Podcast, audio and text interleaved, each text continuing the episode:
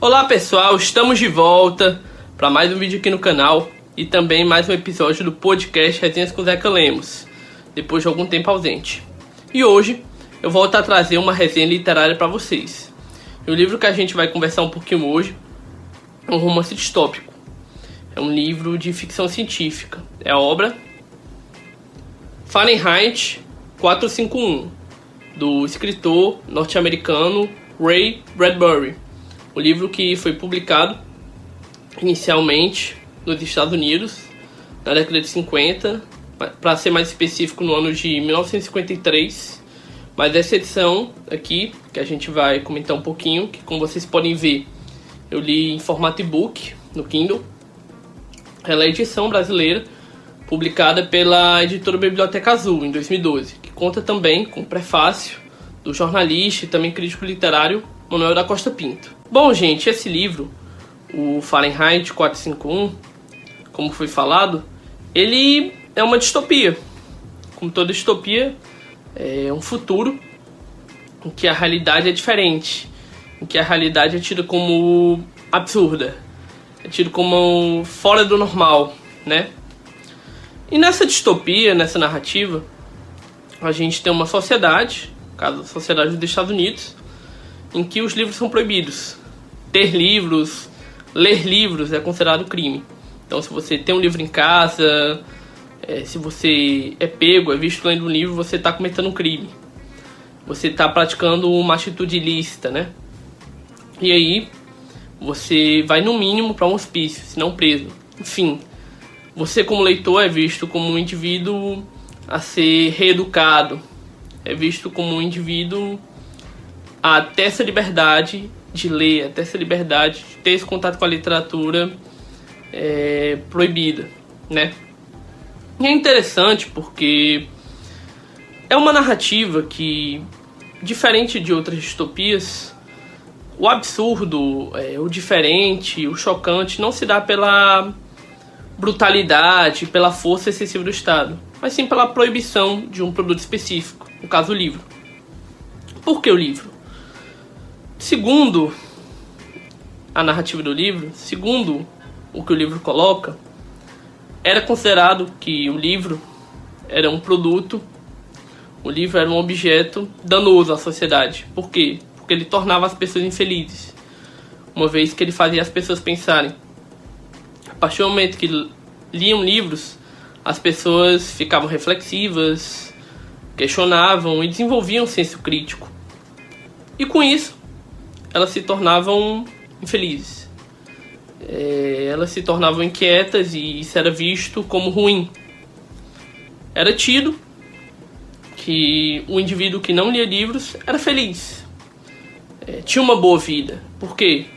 Porque ele tinha uma esposa, um marido, tinha seus filhos, tinha sua família, tinha seu emprego, era feliz. A escrita, no caso, as palavras, tinha finalidade apenas pragmática, utilitária, como receitas de comidas, por exemplo.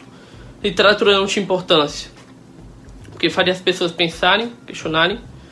Isso não era interessante, isso não era proveitoso. E daí, nessa sociedade, a gente tem um protagonista do livro, Guy Montag, que ele era um bombeiro, tinha a profissão de bombeiro. E tal qual na nossa sociedade, que o bombeiro existe para apagar o fogo de incêndios para eliminar uma coisa que é ruim, né? Quando um prédio pega fogo, o bombeiro vai lá apagar, acabar com as chamas, para colocar paz ali, né? No livro, o bombeiro tinha o propósito de quando houvesse livros, ele queimar. Porque o livro era um objeto perigoso.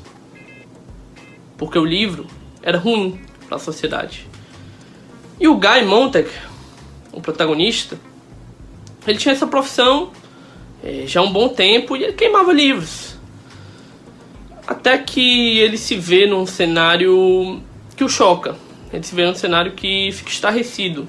Que ele tem que queimar os livros de uma casa e uma senhora luta ao máximo para protegê-los, porque considera importantes, não quer que aquilo aconteça. E ele se choca porque ele nunca viu o livro realmente como algo importante. é, nunca pensou na relevância que o livro poderia ter para a vida de alguém, nunca pensou realmente que o livro poderia ser visto como um objeto valioso. E daí vão acontecendo é, várias questões durante a trama, né? Personagens que são apresentados.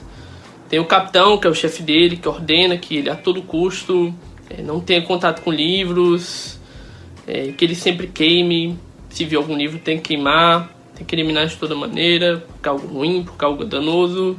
E sua esposa, Mildred, que busca sempre manter boas aparências, mas na verdade é sua vida infeliz. É, na verdade, sua vida não tem sentido. Sua vida é chata, é tediosa, mas ela vê aquilo como o certo. Ela vê aquilo como a felicidade, né? E a Clarice também, uma personagem muito interessante, é, muito bem construída, que é uma menina extrovertida, alegre, que pensa criticamente sobre as coisas que ele conhece, e ela o faz refletir sobre várias questões, sobre essa questão do estar no mundo, é, sobre a literatura, sobre o conhecimento, e faz ele refletir e passar a pensar diferente sobre algumas questões.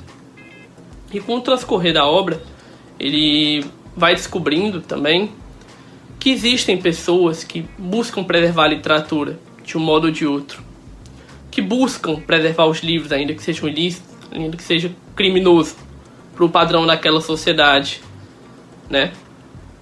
Então, assim, é um livro que eu considero muito interessante e, sobretudo, atual. É um livro clássico, realmente. É um clássico desse universo da ficção científica, um livro que, inclusive, foi adaptado para o cinema por duas vezes. A primeira ali em 1966, no filme do François Truffaut, né? cineasta incrível, é, francês, grande nome da novela Vogue.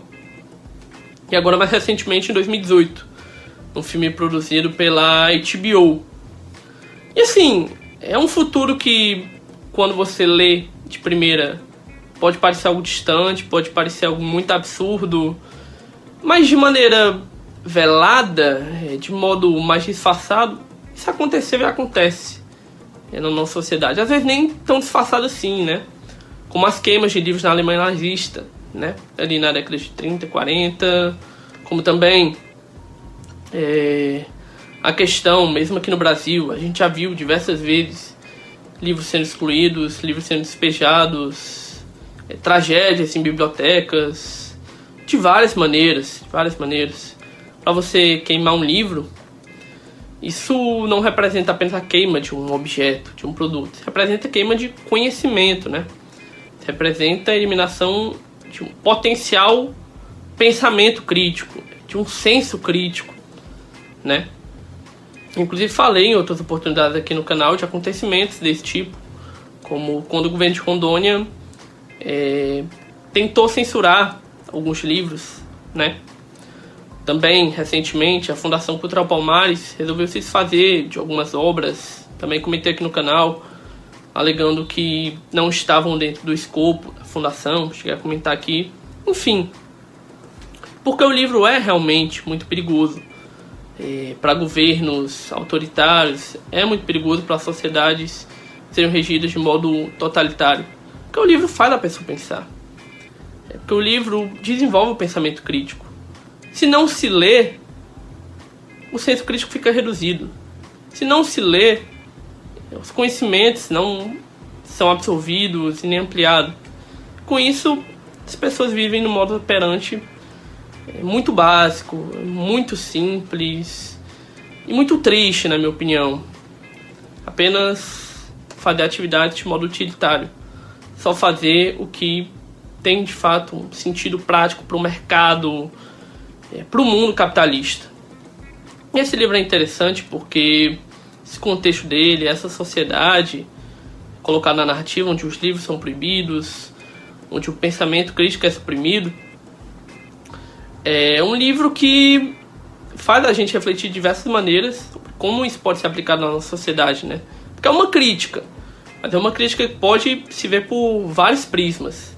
Um prisma possível, na minha opinião, é essa questão do Estado totalitário do governo autoritário. Os governos autoritários, via de regra, não gostam de livros. não gostam de literatura. Por quê? Porque para eles não é interessante. É, um governo autoritário não quer que a sociedade pense, não quer que a sociedade questione, porque isso vai fazê-la refletir sobre o que o governo faz daí questionar, daí protestar, se manifestar, enfim. Então a literatura, como as artes de modo geral, é inimiga de governos autoritários. Isso depende de ideologia A ou B. Depende de ideologia A ou B, de partido A ou B. De maneira geral, governos autoritários não gostam de livros. Outro prisma possível, ao meu ver, do livro é a questão dos meios de comunicação de massa. No caso, o livro é escrito na década de 50, então ali ele se refere muito à televisão, né? É, a literatura perde certa importância quando surge a televisão, porque a televisão é mais divertida, porque a televisão entretém mais, é, porque a televisão cativa mais, porque tem um consumo mais fácil que a literatura, né? Exige menos concentração de quem consome. E aqui a gente pode pegar para nosso tempo contemporâneo e pensar isso da ótica das redes sociais, né? Se na época a literatura já tinha competição muito difícil da TV, imagina hoje que a gente tem internet, redes sociais, enfim. Quer dizer, as pessoas passam muito tempo nas redes sociais, na internet, na televisão, em outros meios que têm um consumo mais fácil, mais simples, e a literatura, infelizmente, fica de lado. Isso é fato. É, inclusive, eu já cheguei a comentar sobre essa questão quando eu falei sobre a pesquisa de hábitos de leitura dos brasileiros, retrato de leitura no Brasil, um tempo atrás aqui no canal. Vou inclusive colocar no card de vídeos sugeridos para quem quiser conferir. E uma outra interpretação também que pode caber é a respeito de uma crítica para o modus operandi do capitalismo. Esse capitalismo que fala que só importa o que dá lucro, só importa o que dá retorno, só importa o que é interessante para o mercado. E nesse sentido, a objetividade é a única coisa que interessa. Você apertar botões, fazer atividades simples, obedecendo alguém, seguindo técnicas, são as únicas coisas, são as únicas questões que interessam.